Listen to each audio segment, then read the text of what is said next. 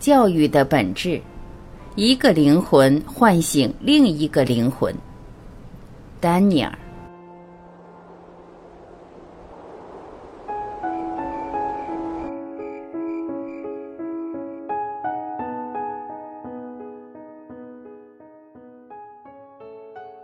德国著名的哲学家雅斯贝尔斯在《什么是教育》中写道：“教育的本质意味着一棵树摇动另一棵树，一朵云推动另一朵云，一个灵魂唤醒另一个灵魂。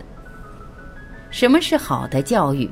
不是教导学生外在的知识，而是挖掘他们内在的潜能。”不是教他们这是什么或那是什么，而是教会他们如何思考，让他们自己去认知世界。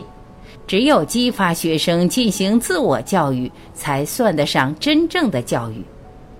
一个人从小的教育决定了他未来的走向。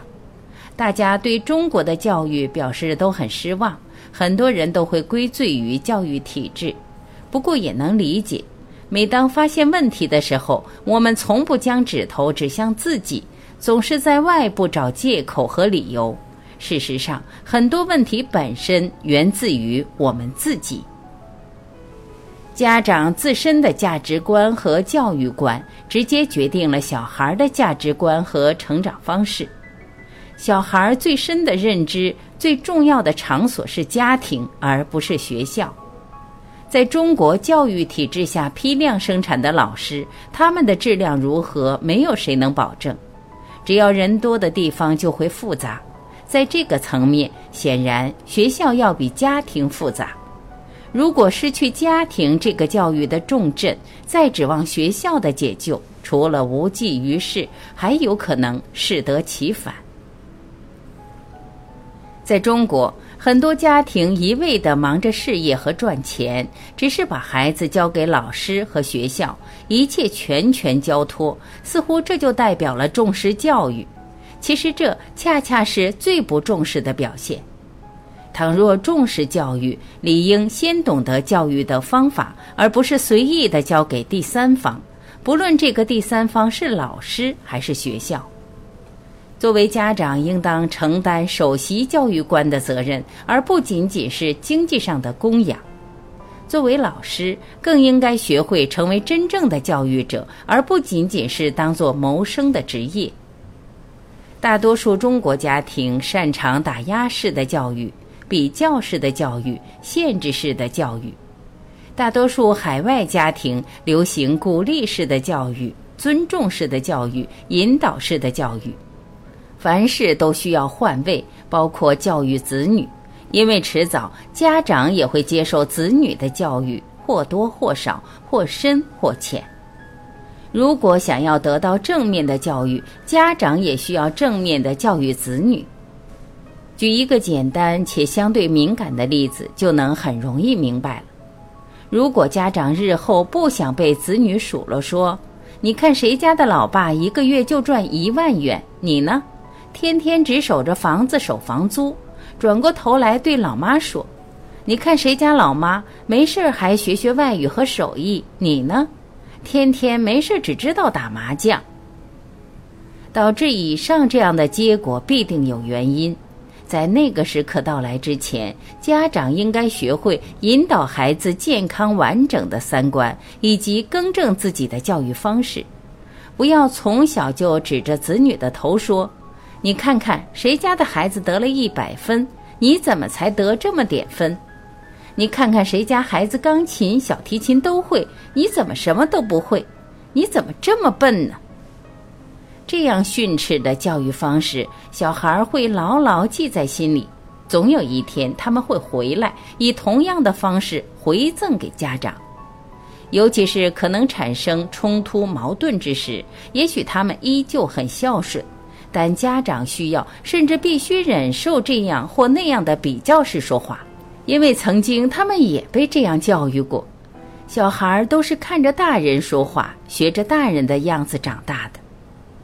这个世界永远不是有钱人的世界，不是有权人的世界，而是有爱之人的世界。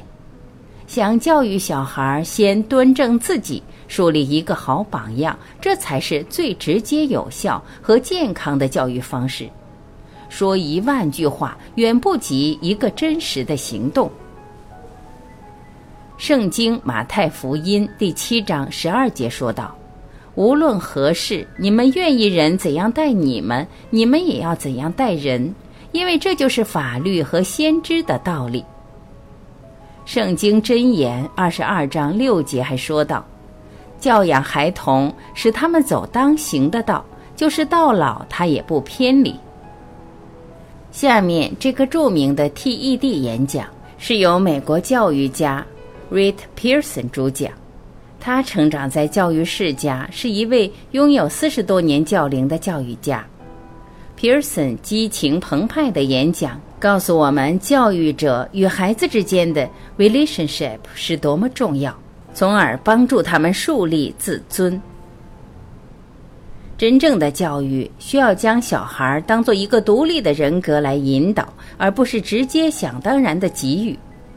教导他们自信而不自满，独立而不孤立，激发他们的想象能力、质疑能力、自理能力、谦逊能力。所有好的教育都带着智慧的光芒和发自内心的关爱。看看上帝都怎么爱我们和怎么教育我们的。我们向上帝祈求智慧，他却给我们问题；我们解决了问题，就拥有了智慧。我们向上帝祈求希望，他却允许黑暗临到；我们走出了黑暗，就拥有了希望。我们向上帝祈求成功，他却给我们挫折；我们走过了挫折，就拥有了成功。在看似悲观的世界里，积极的人生观显得尤为重要。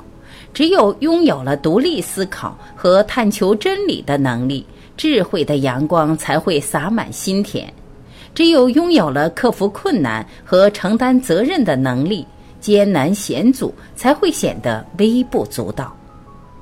不论你是老师还是家长，亦或即将成为家长。要知道，不论追求的事业有多成功，都不及教育好自己的子女。他们是你一生最宝贵的产业，胜过手里的金银财宝。真正的教育需要回归到人格的本质上，只有人格才能影响人格，只有人格才能形成人格。